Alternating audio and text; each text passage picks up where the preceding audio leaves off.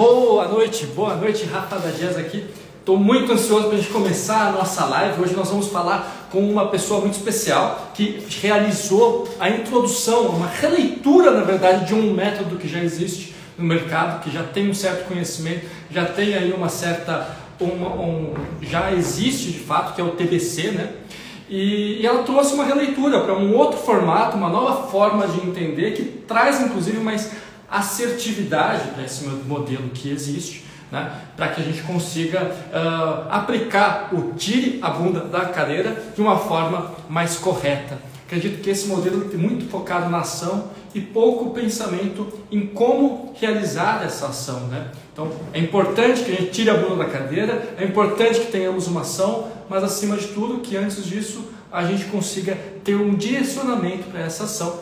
Então é isso que vai nos falar Karina Ismanioto, né? que é uma, uma corretora de alto padrão que trabalha na região lá do, Camboriú, né? Vou puxar aqui, né? Balneário Camboriú em Santa Catarina. Deixa eu puxar ela aqui, a gente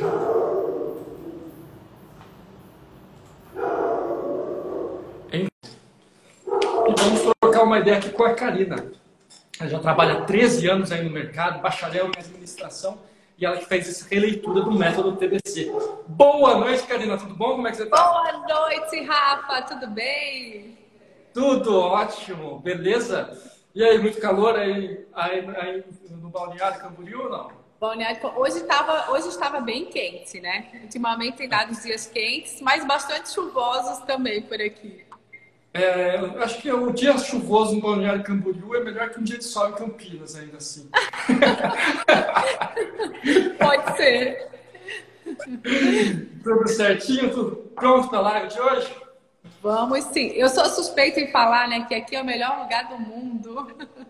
Aqui é, é muito eu Confesso que eu nunca estive aí, né? Nossa, é um lugar que eu tenho muita vontade de conhecer realmente.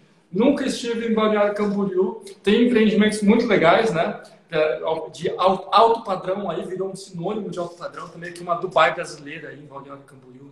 Isso é verdade. Os prédios muito sinistros. O negócio da Lamborghini, achei fantástico, né? Então, tenho bastante curiosidade de conhecer a, a Balneário Camboriú, não só por ter praias gostosas, mas também para entender mais um pouquinho desse mercado que está acontecendo aí. E você que atua em alto padrão, me diz um pouco, o que está acontecendo aí no Balneário Camboriú? Aqui, deixa eu botar um filtro para ficar linda, porque tu estás muito chique hoje.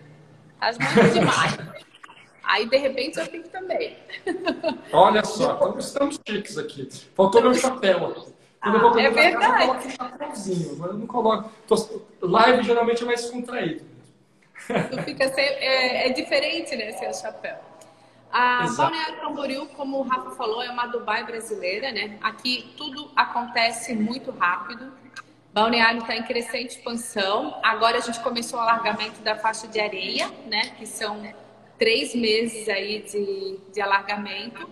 E que os imóveis vão valorizar, Rafa, em torno de 20 a 25% aqui em Balneário. Né? Além deles já serem, terem um valor mais agregado, né? Eles vão valorizar ainda mais. O Olha metro só. quadrado frente mar é em torno de 30 mil reais aqui em Balneário. Nossa, que coisa! Então, você, os empreendimentos que você vai trabalhar vão ter unidades na faixa de que valor, Karina? Olha, os frente mar na planta a gente tem hoje na faixa de 8 milhões, né? De 5 até 8 milhões. Os imóveis prontos estão na faixa de 11. A gente tem coberturas por 18. Então, os frente mar realmente são bem diferenciados e tem um valor bem, bem agregado. Aí depois a gente vai para a Avenida Brasil, que o metro quadrado já é em torno de 15, 16 mil. Depois para a terceira avenida, em torno de 8 mil reais o metro quadrado. E balneário, a gente fala, Rafa, que é um mercado atípico, né? Porque aqui o negócio não para, né? Até quando tem a crise imobiliária, por aqui se vende, né? E, e tem muito trabalho por aqui mesmo. Maravilha. E para quem está acostumado a me ver mostrando o caso de 10 milhões, 8 milhões, achar muito, olha pessoal, tem apartamento mais caro que isso. A gente também tem, uma, tem as nossas casinhas de 20 milhões aí também, né? Mas, eu, mas aí eu estou falando de uma casa de 1.500 metros quadrados. Pegar uma PC apartamento de 12 milhões que você falou aí, tem quantos metros quadrados em Balneário? A gente tem uma cobertura, que é uma triplex de 600 metros quadrados, mas normalmente os apartamentos têm entre 300 a 200 metros quadrados, mais ou menos. Então, 300, 200 metros quadrados, 8 milhões, é isso? Isso, nessa faixa. Aqui beiraria os mil metros quadrados de construção. então, dá uma diferença de metragem. Lógico que não se compara a localização, né? Aí, é, nós, aqui nós estamos falando de uma localização, inclusive que muitas pessoas que têm aí, têm aqui também, né? Com conceitos diferentes. Né? A pessoa quer ter uma casa mais de campo, mais aberta, aqui fica muito mais, uh, mais em conta, evidentemente, o metro quadrado, do que em Balneário Camboriú, né? que tem uma pegada mais agitada, mais no centro mesmo. Né? E a praia em si, pode perguntar. Oi, Eu, vamos lá. Você, além de ter esse, esse currículo maravilhoso, você tem exatamente o mesmo tempo de mercado que eu tenho. Nós dois temos 13 anos aí no mercado. Né? Bacharel, tá certo esses 13 anos ou não? É isso? Vai fazer 14 agora é dia 20 de março. Olha só, que beleza. Vamos lá, com, com esse período de 13, 13 anos aí já no mercado, estamos juntos, no mesmo período que eu estou. Eu não sei exatamente qual é o dia que eu fui, então eu não aniversario isso. Mas eu sei que uns 13 anos também. É, bacharel em administração. E o que eu achei muito legal e que fez chegar até você é que aqui na Jazz a gente pensa muito em conteúdo, em formas de a gente conseguir realizar a nossa, a nossa performance de formas diferentes. Pensar um pouquinho fora do que um, o, fora da caixinha, né? fora do que existe no mercado tradicional. E aí eu vi lá você falando do TBC. Eu já tinha ouvido falar de TBC. Falei, ah, beleza. TBC é tira a da cadeira, né? Beleza, vamos, ver. E não era! Não era! Tem mais coisa aí. Eu queria que você explicasse um pouquinho do que é o seu TBC. É o meu TBC. Eu sou, como o Rafa falou, né? Me chamo Karina Esmanioto, sou, tenho 13 anos de mercado, fazer 14. E eu sou uma mulher, né? Uma corretora de imóveis de muita ação. Eu sempre acredito nisso, que a gente tem que ter a teoria, mas nada é tão poderoso, Rafa, do que a gente de fato ir lá e realizar, né? Então, o TBC são essas três letrinhas maravilhosas que eu tenho a CKON, que é C de Cíntia, K de Karina e ON de para frente. A gente tem uma academia para corretores. E eu escuto muito, né, dos corretores, né, Rafa? Ah, poxa, o que, que eu faço para vender mais? O que, que eu tenho que fazer? Isso. A gente tem um curso que ele é bem detalhado para corretores e a gente fez um método TBC, que é tire a bunda da cadeira, mas a gente explica como. A gente fala sobre gestão de tempo, como você deve gerir o seu tempo, né? Porque tem corretor, às vezes, ah, eu vou dormir uma hora da manhã, acordo amanhã às 10 e acaba não tendo aquela rotina, né, para fazer o negócio acontecer. Então, como eu sou corretora, mulher, mãe, dona de casa, eu escutava de muitas pessoas: como tu faz para dar conta disso? Como tu faz para dar conta daquilo? Então a gente ensina o método que é de organização de tempo, de gerir teu tempo. Ah, eu uso muita técnica do Pomodoro. Ah, eu fico lá 30 minutos imersa numa, numa atividade, daqui a pouco eu mudo. Eu sou muito produtiva, então eu quis passar isso para os corretores. Lá a gente fala sobre o brand pessoal, que tem a Cíntia Vieira, que é a minha sócia nesse projeto da CKON. E ela fala muito sobre não só ser um corretor de imóveis, a gente precisa parecer ser um corretor de imóveis. Na nossa vestimenta, no jeito que a gente fala, como a gente uh, atende os clientes. Então a gente fala, como é que eu estou posicionada no Instagram? Como é que está meu Instagram? Ah, minha vestimenta está de acordo? Ah, eu vou atender uma família, qual roupa eu devo usar? Vou com uma roupa degotada, vou com de bermuda, vou com uma regata uhum. para os homens. Então a gente fala muito sobre o nosso branding. A gente precisa parecer de fato ser um corretor de imóveis. E a gente fala também sobre captações de clientes e captações de imóveis. Então a gente ensina porta a porta, né, que é bater lá, olha fulano, eu sou a Karina, você tem algum imóvel para venda? Você conhece alguém? E também a gente fala sobre captações, como a gente faz, então, esse método, ele está lá dentro do nosso curso do TBC. Para quem não segue ainda, é a CKON, CKON, Academia de Corretores. E é um cursinho que a gente vende no valor de 127 reais. É, é muito barato. Forma... É barato, tá? É muito, é muito barato. Ah, e além, além do curso junto, tá, Rafa? Tem um curso de fotografia, que é com um professor de fotografia, que ele ensina qual é o melhor ângulo, o que, que ele faz, o que, que ele não faz. Então, esse é o meu TBC, né? Que é tempo, brand e captações de clientes, captações de imóveis. Olha que bacana, que bacana. Vamos lá, eu queria. E vamos entender um pouquinho mais. Eu acho que se a gente pegasse cada um desses itens, dá para a gente fazer uma live só sobre eles, né? Só sobre Mas... isso, realmente. Exatamente. Eu, inclusive, já fiz uma live aqui sobre gestão do tempo. Já que faz uns três meses, mais ou menos, eu fiz uma live sobre gestão do tempo na época.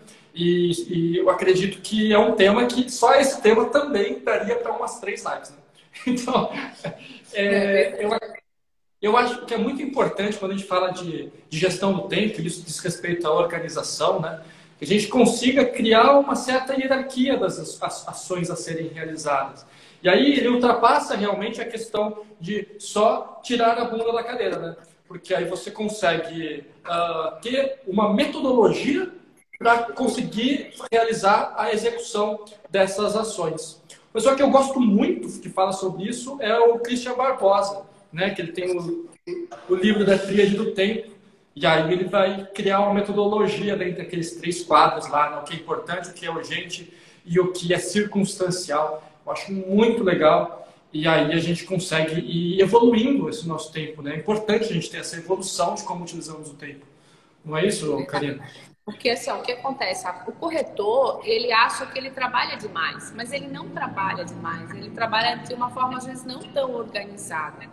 Qual é o nosso, qual é o nosso papel como corretor? A gente precisa saber dos imóveis, a gente precisa visitá-los, conhecê-los, para que na hora que o cliente venha à nossa frente, a gente já tenha tudo desenhado.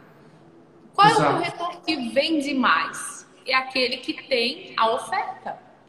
A partir do momento que o cliente senta na tua frente e tu vai ter que procurar o imóvel dele ainda, se ele virar a esquina, como aqui em Balneário, só aqui no meu prédio tem três imobiliárias, e ele for na imobiliária vizinha, e a imobiliária vizinha tiver a opção que ele quer, ele vai comprar com o vizinho. Ah, mas uhum. a Karina foi legal, a Karina me serviu um bom café, uma boa água, não importa. O vizinho do lado, ele teve a oferta que o cliente está procurando. Lógico, a gente não, conhece, não consegue saber de tudo, né, Rafa? Mas eu sinto que o corretor de imóveis, às vezes, ele tem preguiça, né, de ir lá conhecer os imóveis, de entender. Poxa, nessa rua aqui, quais são os benefícios se eu comprar? Tem a padaria do seu Zé, aqui eu tenho acesso fácil para sair da rua. Ah, essa, esse bolo aqui dessa, dessa panificadora é maravilhoso. Então, o corretor ele acaba não conhecendo a campo o que ele vende. E muitas vezes ele deixa de vender porque ele não aplica de fato o TBC, que é conhecer os imóveis, né? Então eu vejo muito isso, que o corretor às vezes reclama de não vender, mas ele também não quer se dar o trabalho de conhecer, sabe? Exato, partindo desse outro âmbito, né, que diz respeito à captação, eu acredito que é basicamente o início do nosso trabalho, né? É, é como falar para você me vender um produto que eu não tenho. Né? Não faz nenhum sentido. É como entrar num supermercado com as prateleiras vazias. Né? Não faz absolutamente nenhum sentido.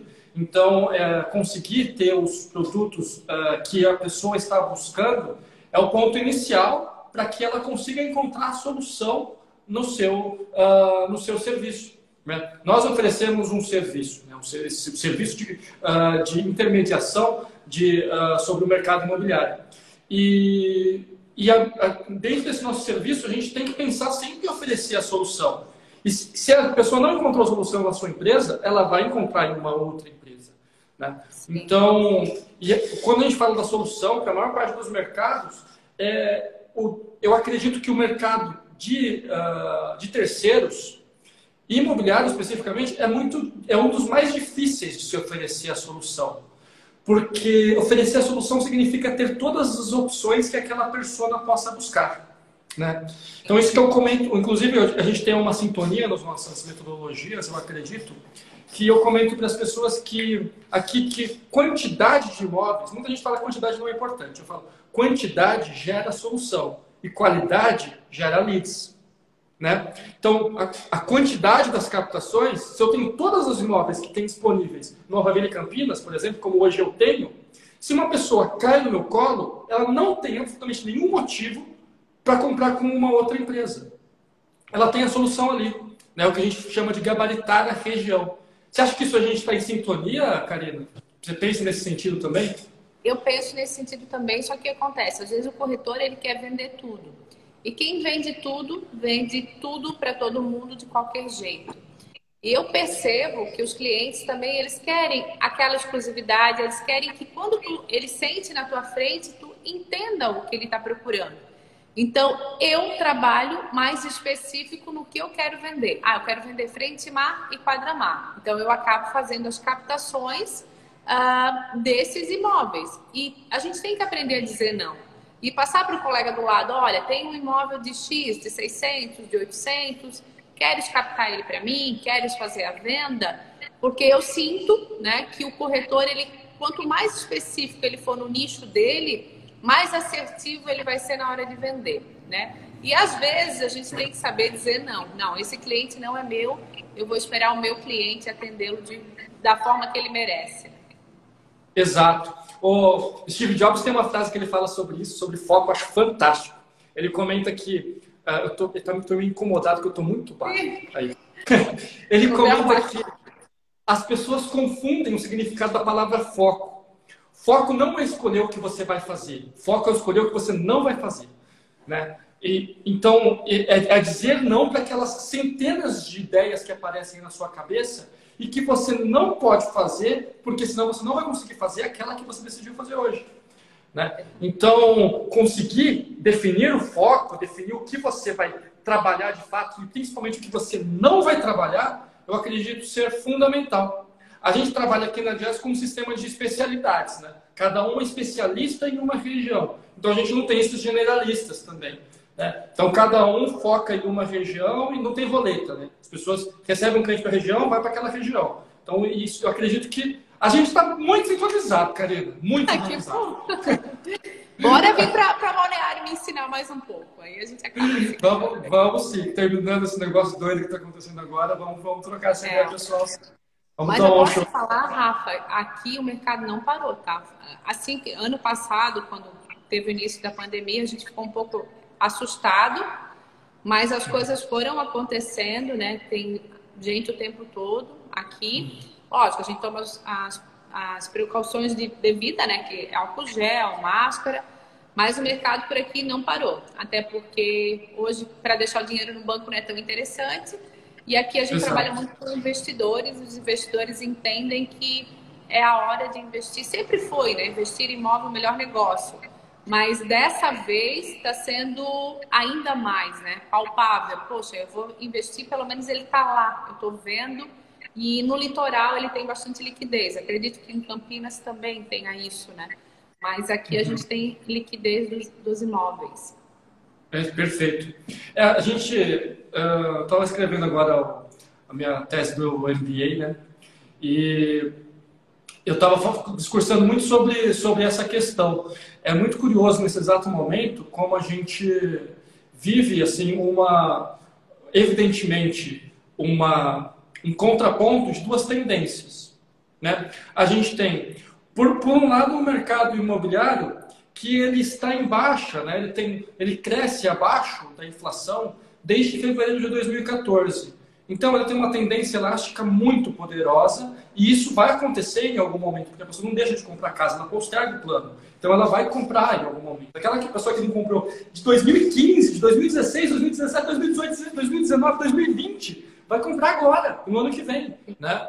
Então, vai vir muito poderoso. E por outro lado, a gente tem uma pandemia acontecendo ao mesmo tempo. Então a gente tem uma guerra de gigante. E, por, e a gente consegue observar no mercado que isso não está sendo só aí. Isso aqui também a gente está vendo. Que a tendência é tão positiva do mercado que a gente está com, com, um ano excelente 2020. Inclusive, foi um ano que nós tivemos um final, uma finalização do ano, não lembro agora as porcentagens, mas foi bem acima do resultado de 2029, 2019 e nós estamos no meio de uma pandemia. Então existe uma tendência muito forte de retomada, por isso que os investidores não estão economizando. Agora é o momento de investir realmente. E assim, Rafa, né, como tu tem bastante tempo de mercado, a gente já passou por algumas crises, não é mesmo? Então, o mercado imobiliário ele é cíclico mesmo, né? Então, eu sempre digo, enquanto o mercado está vendendo, vai vender. Quando o mercado parou de vender, vai estudar. Por quê? Porque depois vai vender de novo. Então, precisa também desse fôlego. Vende, vende, vende, dá uma segurada. Vende, vende, vende, dá uma segurada. Então, a gente já vivencia isso, né? E o Brasil também tem essa, esse histórico, né? Que é assim que funciona também. Então, eu acredito que agora a gente está na alta e daqui a pouco dá uma estabilizada e, e vai de novo. Tempo de colher e tempo de plantar, não é isso? Isso mesmo. Então, quando você quando sobra aquele tempo, por que você não pode utilizar esse tempo para plantar, né? Então, é importante que a gente esteja sempre realizando investimentos para que consigamos colher em épocas diferentes, né? Então, plantar plantar cana, mas também plantar eucalipto, né? Conseguir ter resultados a curto, médio e longo prazo. Né? E o que a gente consegue mais investir para colher a longo prazo são, somos nós mesmos. Né? Com, estudando, evoluindo, isso nos, nos faz com que tenhamos não só uma carreira, mas uma vida evolutiva, né? uma vida em ascensão. Assim, eu sou, suspeito, eu sou suspeito de falar porque eu amo a minha profissão, eu amo ser corretora de imóveis, e eu sempre brinco, né? Quem está próximo de mim, tem bastante gente aí na live que me conhece, eu sempre falo, ah, se tivesse alguém só para pagar meus boletos, eu não queria nem saber das contas, eu só ia atender meus clientes, né? Então é isso que às vezes o corretor ele precisa entender, que ele tem um propósito, que o propósito realmente é ajudar o cliente. E eu vejo também, Rafa, o quanto a nossa profissão mudou, né? Não tem mais a oportunidade para quem é oportunista, né? Uhum. Fica no mercado imobiliário hoje quem de fato está querendo estudar, quem de fato é comprometido com a profissão e quer ter essa profissão né, por muitos anos. Eu, eu, eu vendo nos Estados Unidos também, né? E lá o corretor de imóveis ele é muito valorizado. Até no lockdown que teve, o corretor ele era uma das pessoas que poderia circular na rua. E aqui no Brasil, por que, que a gente não tem essa mesma, esse mesmo glamour? Porque nós, corretores, a gente não defende a nossa classe. A partir do momento que a gente levantar a bandeira e dizer, não, nós somos profissionais, eu trabalhei, eu quero a minha comissão, a gente começa a mudar o mercado. É uma força pequenininha que vai se abrindo e a gente vai conseguindo mudar o mercado. Como tu faz? Que gera conteúdo, eu também gero. Para quê? Para que o colega do lado entenda que a gente tem que sim, né, tá ali estudando e aprendendo na profissão. Isso eu acho muito bacana dos corretores atuais. Eu vejo isso, essa evolução. Sem dúvida. É que, assim, eu acredito que nos Estados Unidos as pessoas já entram. Eu vi que você também tem, uma, tem um trabalho em Portugal também, é isso? Portugal, eu fiquei uma semana lá conhecendo sobre investimentos e tem uma parceria com uma, com uma rede lá, né? Mas eu ah, não fiz nenhuma, nenhuma venda em Portugal. Na época, Perfeito. teve alguns investidores querendo e eu acabei não, não fazendo a venda, né? Em Orlando, Perfeito. sim. Eu, são dois modelos que eu conheço bem, porque quando eu fui montar o modelo da Jazz, eu, foi basicamente os dois modelos que eu mais estudei para conseguir criar o nosso modelo aqui dentro da Jazz. Né? Não conheço de, de estar lá pessoalmente. Eu estudei à distância, como é possível você estudar sobre a cultura do, do, do, do, do sei lá, da Tegucigalpa, se você quiser, hoje à noite, né? Essa nossa tecnologia nos permite tudo. Né? E, e, lá a gente tem realmente essa cultura inicial de valorização do corretor que faz com que seja mais fácil você agregar valor ao seu produto, porque as pessoas já chegam com um, uh, com preceitos positivos sobre a sua pessoa. Então, aqui no Brasil, a pessoa já chega acreditando que você quer sacaneá-la. Né? Então, já chega com um estigma muito negativo e você tem que provar que você não é. Né? E o, geralmente o que os corretores fazem é justamente o contrário. Né? Eles têm muita dificuldade de conseguir até ter um controle emocional para gerir essa crise, porque a gente inicia geralmente esses encontros em uma crise, sabendo ou não sabendo, a gente tem que contornar. E aí muitas vezes entra num embate de, uh, de discussão até mesmo, que não consegue se provar. Né? O principal ponto para a gente conseguir fazer esse churn é agregar valor. E a partir do momento que a pessoa vê valor no seu produto, vê valor no seu serviço, a compra por ele, o pagamento por ele se torna automático. Né? Não é necessário existir uma legislação é, específica forte, um conselho de classe forte, né? para que valha aquilo. As pessoas simplesmente vão pagar porque eles sabem que vale. É diferente, sabe? Não precisa provar nada, né? Não são, estão corretores, parece, sabe? Não, não, não percebe isso. Tem muita gente que agora mesmo. Só deixa eu dar um oi para minha sócia, ó, ela é a Cíntia Vieira. Ela é do nosso projeto da CKO.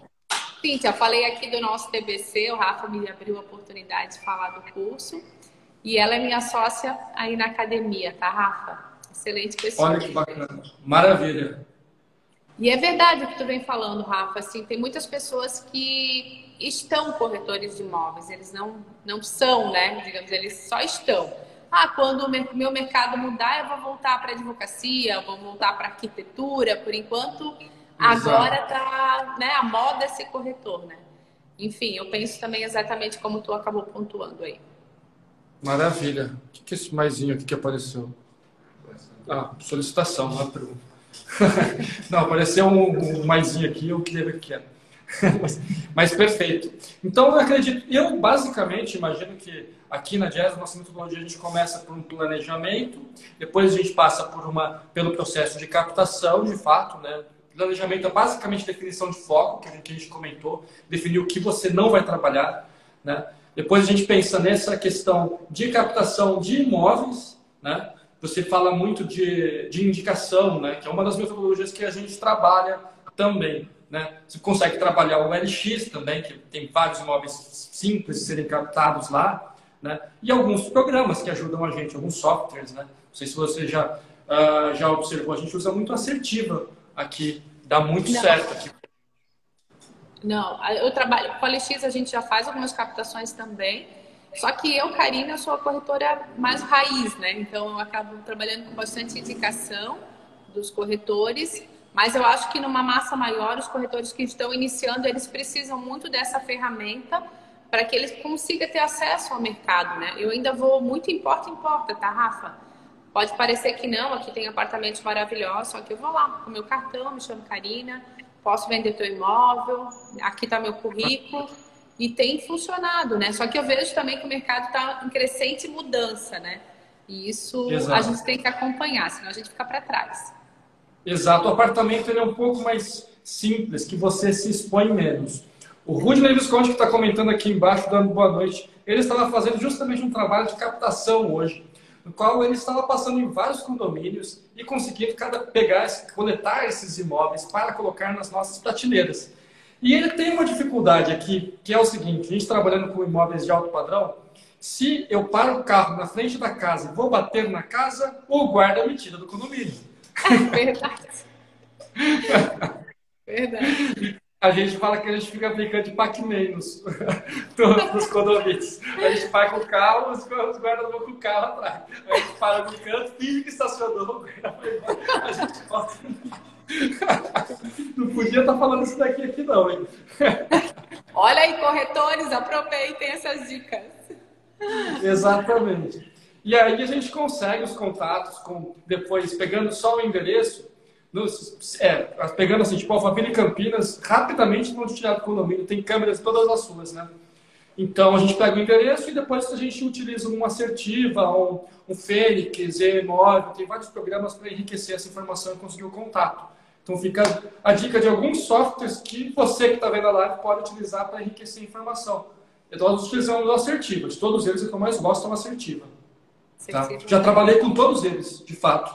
Já, já, eu acredito, tudo que batem aqui na, na Jazz para a gente usar, eu testo tudo. Né? Testei, eu acredito que 95% das tecnologias que tem no mercado imobiliário eu já testei. E aí a gente vai adotando e melhorando o processo, né? de acordo com, com o sucesso obtido. E aí você fala também de captação de cliente. E captação de cliente, eu queria ouvir o que, que você faz aí para você conseguir captar, captar clientes, Karina. Além de mim, né, a gente tem mais 20 sócios, a gente trabalha de uma forma associativa aqui, tá, Rafa? Nós somos sócios corretores do Grupo de Manioto. Então, nós somos todos sócios e gente, eu trabalho de uma forma mais particular, né? Como eu te falei, eu vou fazer a captação dos clientes com visitas. Eu acabo selecionando, né, alguns clientes que eu quero atender, porque Balneário Camboriú, quem mora aqui não compra. Eu, onde é que estão meus clientes? Meus clientes estão em Campinas, estão ah, no Rio Grande do Sul, estão em Curitiba. Então eu acabo fazendo um estudo para quem eu vou oferecer determinado produto. E eu começo primeiro a me posicionar nas mídias sociais. Ah, eu quero aparecer mais no Rio Grande do Sul, que é um trabalho que eu vou começar a fazer agora. Então eu começo a postar para lá, a impulsionar para lá, e depois, quando eu chegar naquela determinada cidade, eu acabo já tendo um pouquinho de relevância para algumas pessoas.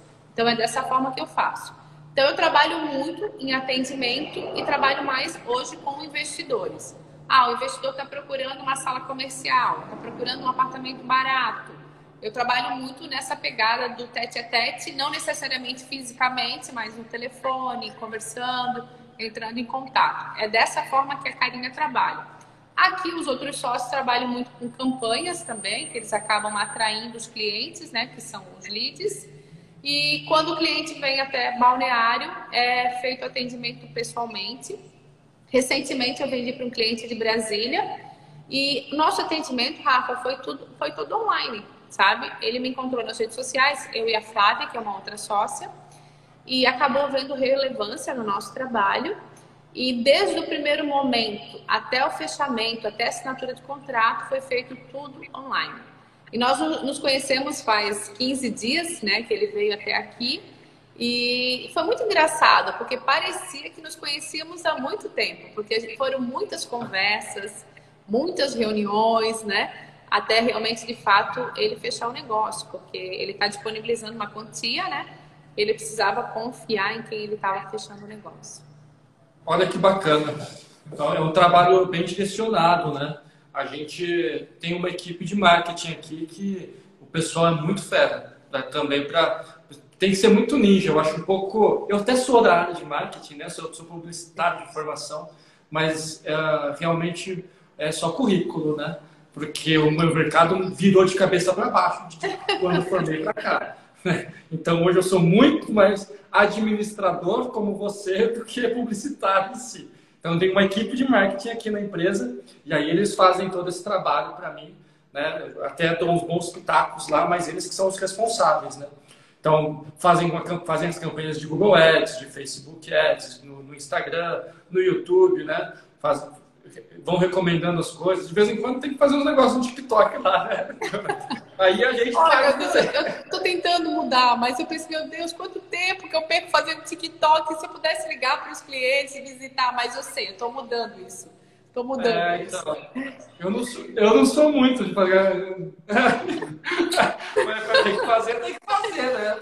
Tem que fazer, tem que fazer, verdade, tá tudo certo. Ô, Rafa, então... deixa eu te fazer uma pergunta, né? Por no mercado nesse mercado atual que a gente vem, uh, vem vivendo, né, e vem tudo mudando, como tu me falou, né, tu tem 170 corretores, é isso, né? Exatamente. Uh, a palavra da moda, eu sinto que hoje é compartilhar, né? Tu entende, na tua opinião, tu acha que cada vez mais a gente vai ter que andar no coletivo ou que não? Que daqui a pouco cada um é cada um? Como é que tu vê o nosso mercado? É uma magnífica pergunta. Eu acredito que não só no nosso mercado, eu acredito que a, gente já passou da, da era da informação, né, na, na, qual as empresas que detinham as informações, a informação eram as que se sobressaíam no mercado.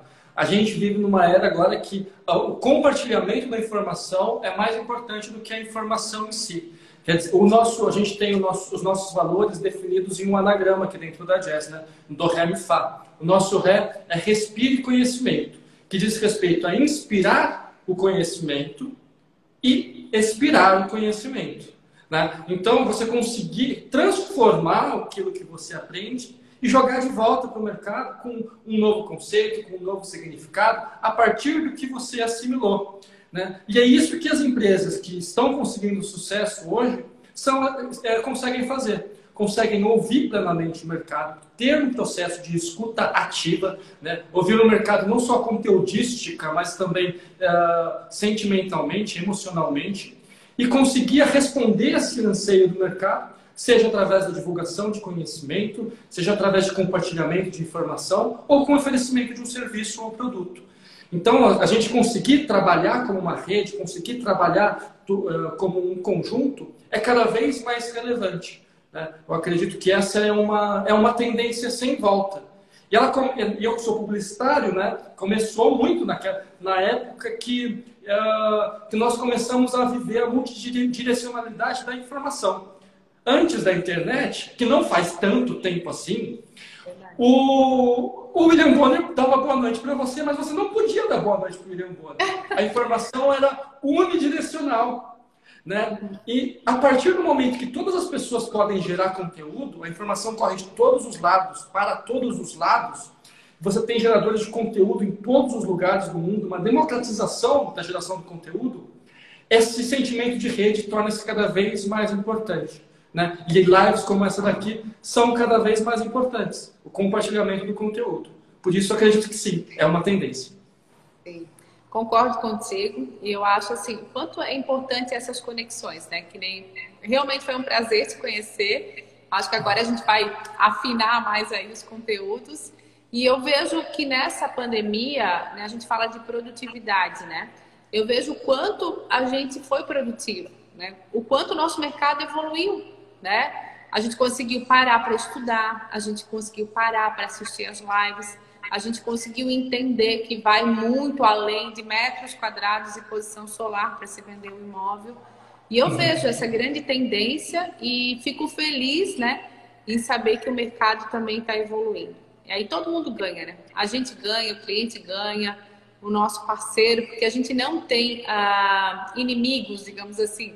A gente tem parceiros. Eu acho que o corretor de imóveis ele não pode ter ele tem sempre parceiros. É assim que eu, que eu identifico, né?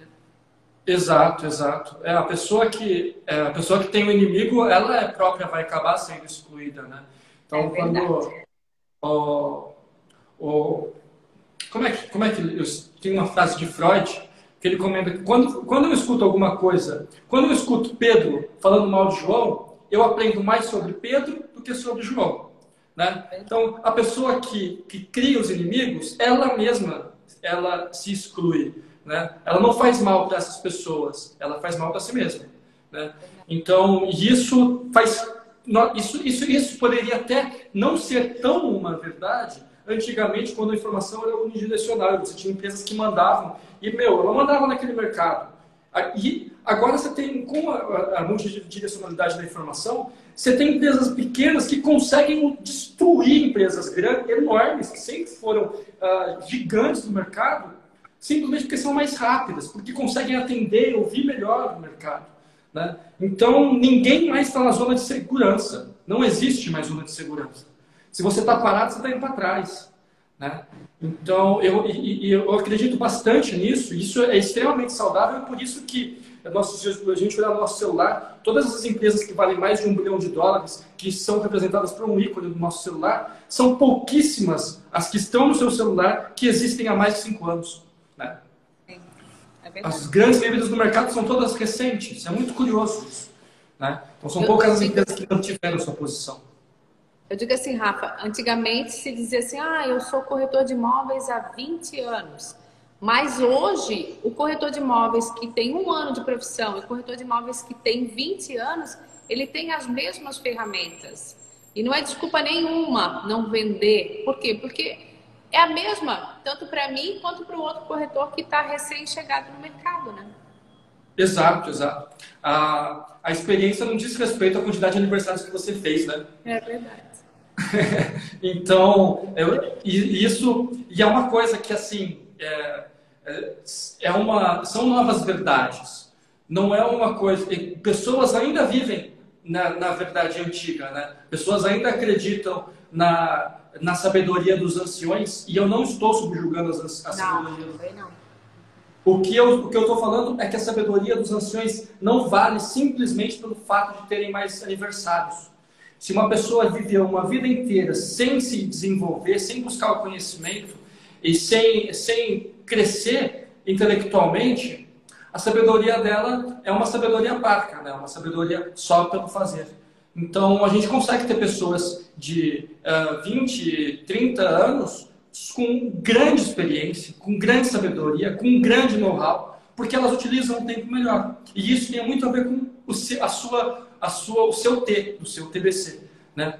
Então, a gente. Uh, eu gosto muito de uma. Uh, da colocação que os gregos tinham sobre, as, sobre o tempo. Né? Falava, tem um tempo cronológico, que é de Cronos, e o tempo de Kairos. E o tempo de Kairos é o tempo dos deuses.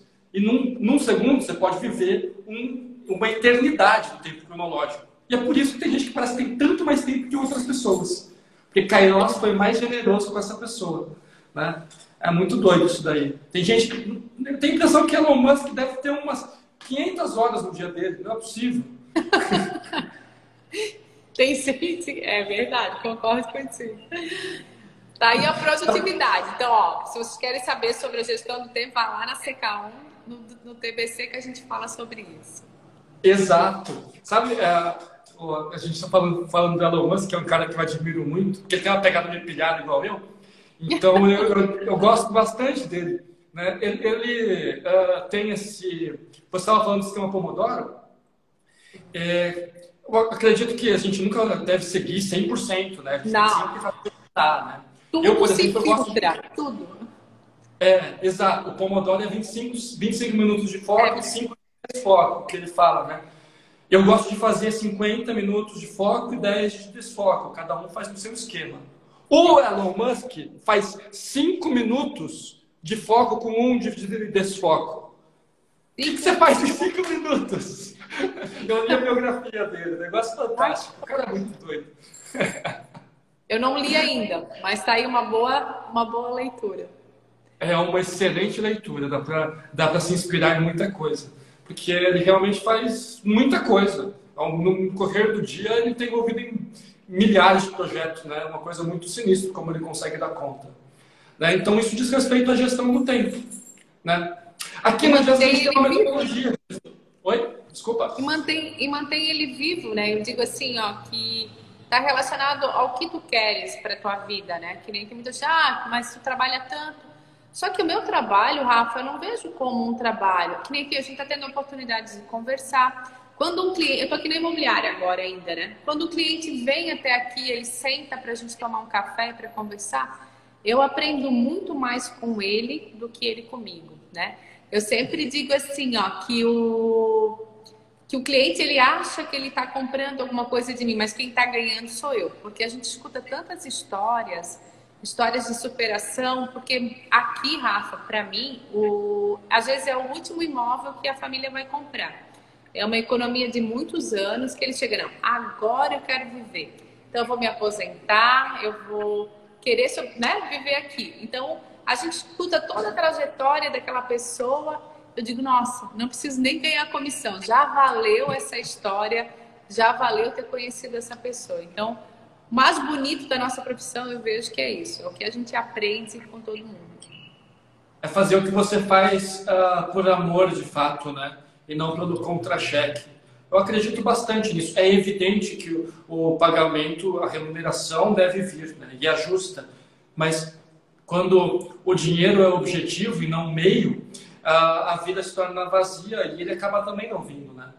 Então, eu acredito que seja é importantíssimo que aquele tempo que você tem dedicado a levar a pessoa a algum lugar que ela não conseguiria chegar sozinha, a fazer algo que ela não conseguiria fazer sozinha, a conseguir quebrar o galho de alguém de fato, porque é isso que todas as pessoas fazem, independentemente do que trabalham, você esteja 100% dedicado àquilo né? E não esperando dar seis horas para acabar o seu expediente, sabe? É, a gente tem uma cultura que nós aprendemos de fato a subjugar o trabalho. A própria palavra trabalho, trabalho vem de tripalho, que era um instrumento de tortura grego.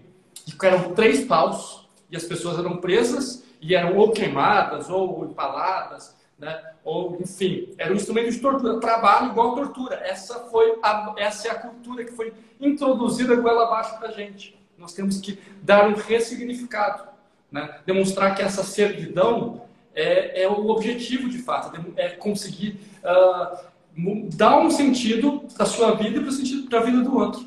Né? Não faz sentido? Faz. Até porque, Rafa, a gente não deixa de ser corretor de imóveis no final de semana.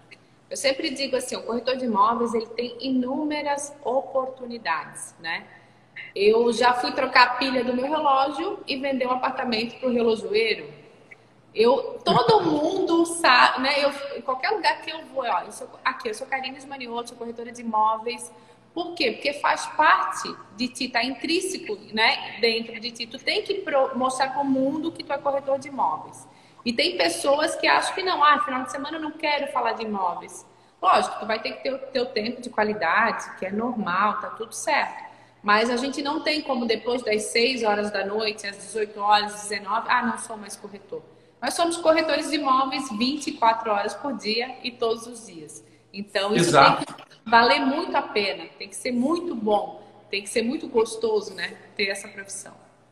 Exato. E isso diz respeito também, não só ao estilo de vida que você gostaria de levar, né, que, uh, que é fundamental que esteja alinhado com essa sua identidade, mas também diz respeito ao seu B, né, de branding, né, de branding pessoal, né, de você conseguir entregar uma imagem como corretor e eu entrar no seu Facebook, eu entrar no seu Instagram, eu entrar no seu LinkedIn e perceber que você é corretor com orgulho, porque é isso que a gente gosta, né? Pessoas que fazem o que fazem com orgulho, com amor, com vontade, né? E não a pessoa que faz o que faz só porque uh, precisa ganhar dinheiro e chama o final do dia de happy hour e não o começo do dia. Né? Eu adoro segunda-feira para começar eu a trabalhar. Eu amo segunda-feira, Rafa. Amo! Porque no domingo eu planejei a segunda, né? Aí chega na segunda e fala, agora eu vou executar.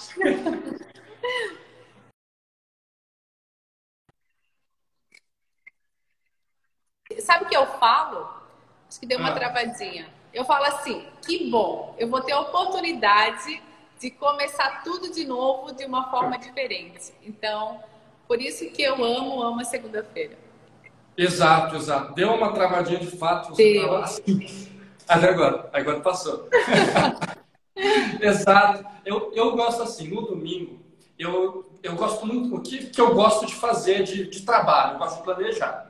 Né? Então, o, eu, uh, o meu final de semana, o meu horário de trabalho de final de semana, eu dedico à função profissional que eu gosto de fazer, que é planejar. Né? Então, inclusive, se eu vou viajar, eu levo meu notebook, abro meu notebook em um lugar com uma vista paradisíaca, abro meu notebook, tomo a minha cervejinha e estou felicíssimo, né? porque é esse que me dá felicidade. Né? E, e aí é o momento que você encontra o que na, na filosofia oriental a gente chama de Ikigai. Já ouviu falar disso daí? Uma não. Vez, procura na internet depois, é maravilhoso. É assim, diz respeito a, a encontro, ao encontro do nosso propósito de vida, né? E aí é o momento que você consegue tirar esse estigma de trabalho igual a tortura.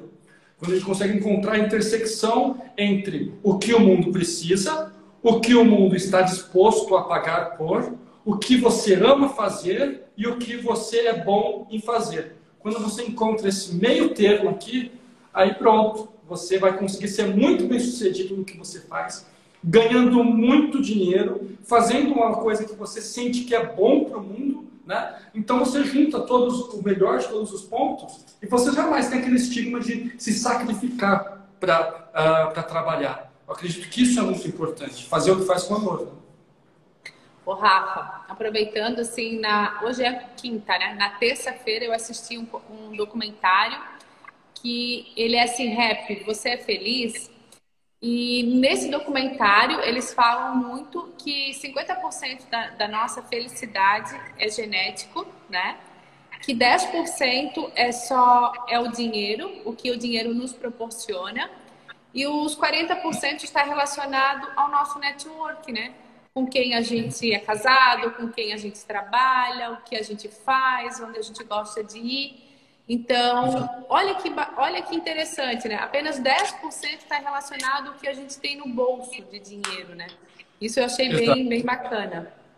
É, eu, eu, a gente tem que sempre ficar esperto no sentido de que a, a felicidade ela pode é, não ser o principal, o principal ponto de trazer a felicidade, mas a falta dela certamente traz, traz tristeza. Né? O, a falta de dinheiro certamente traz tristeza. Então, a, a gente é, a promoção de um grau para o outro, a partir do momento que as suas necessidades básicas estão alimentadas, né, ele não é atendido só por dinheiro. Né, porque existe uma tendência, e isso eu vi numa palestra da Monja Coin, que eu acho ela maravilhosa, eu, depois, na época, não estava em pandemia, então tive a oportunidade de abraçá-la, e isso é fantástico, já me trouxe uma paz fenomenal ela comenta que a filosofia, a, a cultura ocidental, ela tem muito uma questão de felicidade arraigada ao desejo. Né? E isso tem uma questão capitalista muito forte envolvida. Né? Então, as pessoas elas uh, desejam alguma coisa e, e têm a ilusão de que vão ficar felizes quando satisfazerem esse desejo. Porém, quando esse desejo é satisfeito, outros desejos se evidenciam. E essa pessoa fica sempre numa busca eterna pela ponta do arco-íris e nunca chega, né? num, num trajeto eternamente infeliz. Ela fala que o que traz a felicidade, a capacidade de se tornar feliz, é saber conectar a felicidade não ao desejo, mas gratidão né? ao que você tem. E isso não te impede de continuar buscando a ponta do arco-íris, mas faça isso aproveitando o seu caminho. Né? Porque o, o, a, o, a felicidade, uh, não existe caminho para a felicidade, a felicidade é o caminho, né? de Mahatma Gandhi. Eu tenho uma camisa com essa frase, acho fantástico. A felicidade é o próprio caminho. Né? Então, quando a gente consegue realizar essa conexão de ser feliz no trabalho, fica muito mais fácil de ser feliz né? e de ser bem sucedido. Com certeza. Eu digo, a gente é abençoado a partir do momento que tu encontra de fato o que tu gosta de fazer e tu faz com amor e dedicação, ah, tem coisa melhor? Não tem, né? Então, a gente é muito sortudo, digamos assim. Não tem, exato. Então, eu acredito que, assim, o primeiro ponto é que a gente conseguir encontrar aquilo que a gente, de fato, gosta de fazer. E muitas vezes, dentro, a gente, aqui na, na Jazz, a gente trabalha com esquema de duplas, né? Para que as pessoas dentro dessas duplas consigam escolher o que mais gostam de fazer. Né? Tem muitas pessoas que são super organizadas e gostam muito de rotina. Né? E tem pessoas que gostam, não gostam de rotina. Né? Tem pessoas que são mais cara de pau, outras pessoas que são mais, uh, mais reservadas. E quando você coloca a dupla, você consegue fazer com que as pessoas consigam se encaixar e escolher determinadas funções. Não impede, é claro, que, que consigam, uh, consigam evoluir aqueles pontos que elas uh, não têm bem desenvolvido mas elas se sentem sempre resguardadas porque tem uma pessoa na equipe que sabe fazer aquilo que ela não sabe, sabe? E eu acredito que isso é muito, muito relevante. Ter, ter equipes concisas, pequenas, que consigam se resolver, né? E façam o que amam. A gente tem mais outra coisa em comum, né? Eu sempre acreditei que a dupla sempre funciona.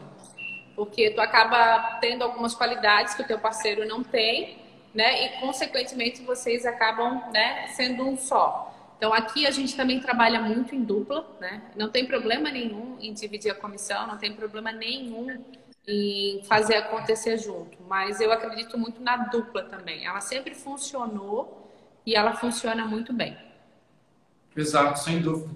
É, é não se é que assim não pode deixar uma pessoa carregar a outra também. Né? Não. Então, eles têm que ter muito parametrizados, né? Para conseguir fazer esse sistema funcionar. Mas quando ele funciona é muito maravilhoso. As pessoas conseguem contar umas com as outras, vai viajar, sabe que o cliente vai ser bem tocado do lado de lá, consegue até uma maior recorrência, né? porque uh, é, consegue receber mais vezes. Então, acredito que a vida fica muito melhor. Tem, tem alguém para dividir as mágoas, dividir os ganhos, tá? Isso é, uh, é muito bom, muito saudável. A carreira como corretor de imóveis é muito solitária, geralmente, né? E às vezes são 300 pessoas no plantão e 300 pessoas solitárias. É muito curioso isso. 300 pessoas que estão se matando uma contra a outra, né? Verdade. O corretor de imóveis, a profissão em si, ela já é solitária, né? Como tu falou ainda há pouco. Às vezes a gente vendeu, né? Tá lá sozinho, comemorando dentro do carro. Oh, que massa, eu vendi. Aí quando a gente perde uma venda, a gente tá triste, chorando, né? Pô, eu perdi a venda, o porquê disso, né? Então, a partir do momento que o corretor entender que ele pode contar com outro parceiro, que nem o Patrick está aqui, o Patrick é um aluno um secaônico, ele tem a dupla dele. E eu vejo os dois brilhando, vendendo muito, porque acabam tendo uma sintonia entre os dois. Isso que eu acho muito bacana. Exato, exato. O lance é conseguir ir encontrando essas sintonias. Né? A gente tem umas metodologias para fazer as junções das equipes aqui, né? mas aí fica para uma para uma outra conversa. Olha, eu adoraria saber, tá? Quando tu fizer a live, me manda aí que eu vou assistir. Porque é tão ah. difícil, né? É muito difícil. É. Apesar de tu fazer né, o, o disco, enfim, mas às vezes a gente não consegue identificar um perfil que encaixaria com o outro, né? Enfim. É, é difícil e, e a gente erra, né? Então, o primeiro ponto, acredito que a evolução é se dar essa permissão para errar. Não tem como você. E isso, inclusive, é um problema muito grande. Um, motivo, um dos grandes motivos que as fintechs atropelaram os bancos tradicionais é a questão da cultura do erro. Né? As fintechs permitem as pessoas errarem, os bancos tradicionais, as pessoas ficam todo mundo com medo de errar e ninguém faz nada, ninguém evolui. Né? E as fintechs vêm atropelando os bancos tradicionais, destroçando, comendo vivos os bancos tradicionais porque eles uh, existe a cultura do que o erro é penalizado, né? Então, é nesse, nesse quesito é muito importante que a gente também se permita errar e você, a gente vai errar, né? Quando a gente traça um caminho novo, a gente vai errar e a gente tem que estar ok conosco mesmo, aprender com o erro e melhorar? Então, é, a gente tem que, tem que se dar essa permissão, a gente tem que criar uma cultura no qual o erro é permitido. No Google, as pessoas são pagas quando elas erram, sabia? Você tem uma ideia, uhum. você tem uma ideia e você ganha se a sua ideia for implementada. Mas você também ganha se a sua ideia não for implementada. Né? Então, aí todo mundo fica dando todas as ideias do mundo. Né? E, eles, e uma porcentagem dessas ideias é aprovada, outras não. Você tem uma empresa que é do cacete, porque você tem todo mundo o tempo todo pensando em qual ideia que você pode ter para a empresa. Né? E, ó, o Visconde está falando que eu sou muito bom em combinar as duplas. Eu, eu ia falar isso agora, que ele, falou, que ele comentou.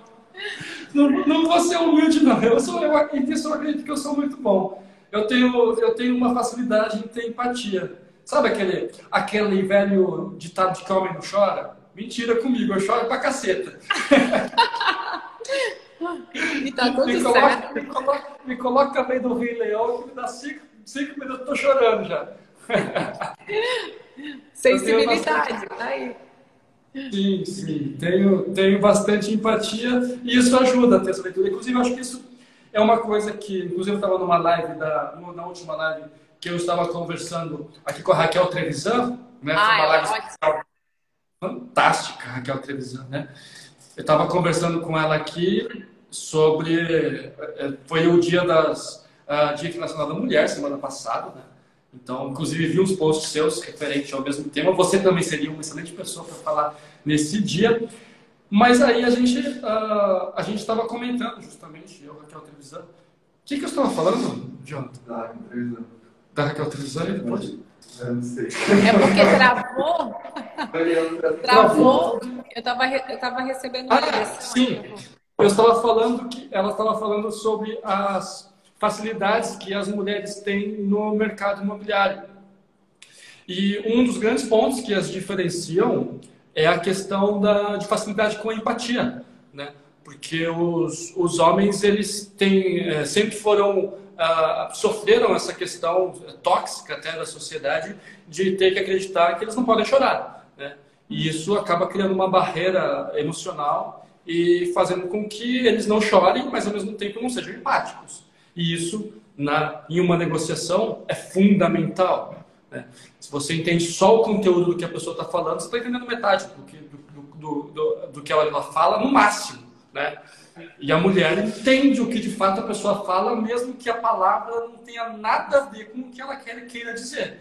E, e isso é um dos pontos que os homens têm dificuldade com as mulheres de uma forma geral. Né? Porque as mulheres muitas vezes falam uma coisa, mas o sentimento diz outra. E ela falando com uma mulher, elas se entendem. E o homem não entende. E, isso diz muito respeito à dificuldade de empatia. Né? E, e, é, gente... e tem muita conversa para a gente ir nesse fundo ainda dessa empatia. tem muito ponto aberto aqui ainda, Karina. É uma coisa ah, três horas de live. Meu Deus. Ah, e assim, as mulheres têm hoje um poder de decisão na compra muito alto, né? Até recente, eu recebi uma pesquisa hoje que eu ainda vou ler sobre ela, que a Flávia me passou, a Flávia minha sócia, e fala sobre o poder da compra, né? Que a mulher tem essa decisão e quanto vem mudando o mercado. A mulher hoje ela é investidora também. Antigamente, né, Rafa, não se tinham mulheres investindo no mercado imobiliário. Eu falo como clientes, né? E hoje tem, né? Hoje a gente lida muito com mulheres que investem, que têm a decisão de compra na mão. Então o mercado vem mudando e o cliente e o corretor ele tem que se ater a isso e tem que né, fa saber falar a língua da mulher, saber falar a língua do homem. Então isso é fundamental para que a venda de fato aconteça. Né? Exato. É, também outra coisa que a gente estava falando na semana passada, a mulher geralmente é estudada nas campanhas de marketing da maior parte das empresas como uma influenciadora de compra. Né? E muitas vezes ela é totalmente decisora, né? muitas vezes ela é totalmente a principal compradora. Né? Ah, no nosso site nós temos atualmente 60% dos acessos do nosso site são do público feminino. Né? Então, são, são mulheres que muitas vezes têm total potencial de compra né? e são, uh, são a decisora realmente da família. Né? Então, a gente, é importante que exista esse, essa modificação de como você vai interpretar essa. Não é nem um segmento, né? É metade, pelo menos metade do, do, das pessoas. Então, é uma, é uma importância muito grande conseguir dedicar mais a esse público muito importante. Sim, ver quais e são Karina, as necessidades. Vamos lá. Exato. Eu vou falar o seguinte, vamos ver o que a gente consegue terminar, mas a ideia é a gente Sim. se ater mais ou menos a esse horário que a gente já vai estourar a partir de agora. O, o, Insta, ele não, ele não bloqueia mais, mas a gente tenta ser... Não, vamos ficar dentro combinado. Depois eu tenho uma reunião. Até... Exato, exatamente. Tá? Então, eu. Uh, bom, acho que foi muito gostoso o papo com você. Eu queria fazer de novo, se fosse possível, algum, algum dia. Ficou muito bom ter aberto. A gente começou um monte de assunto que a gente não terminou. E eu estou muito frustrado com isso. Não teve acabativa, né, Rafa? Exato. O papo foi muito bom. Vou falar para a galera aqui do marketing já te encaixar logo mais para a gente trocar ideia de novo, continuar aqui de onde a gente parou. tá bom? Eu quero, eu quero dizer que eu só aprendi hoje nessa live contigo, agradecer a oportunidade. Você de fato tem muita empatia, né? Foi, foi muito gostoso o bate-papo. E para quem ainda não me segue nas redes sociais, eu sou a Karine Manioto, corretora de imóveis aqui de Balneário Camboriú apaixonada por, por esse mercado. E a gente também tem a CKON, que é a C de Cíntia, K de Karina, ON de para frente. Nós temos uma academia para corretores. E a gente tá, lançou o TBC, que é o Tire a Bunda da Cadeira. E lá a gente fala sobre gestão de tempo, sobre o brand pessoal e sobre captações de clientes e captações de imóveis.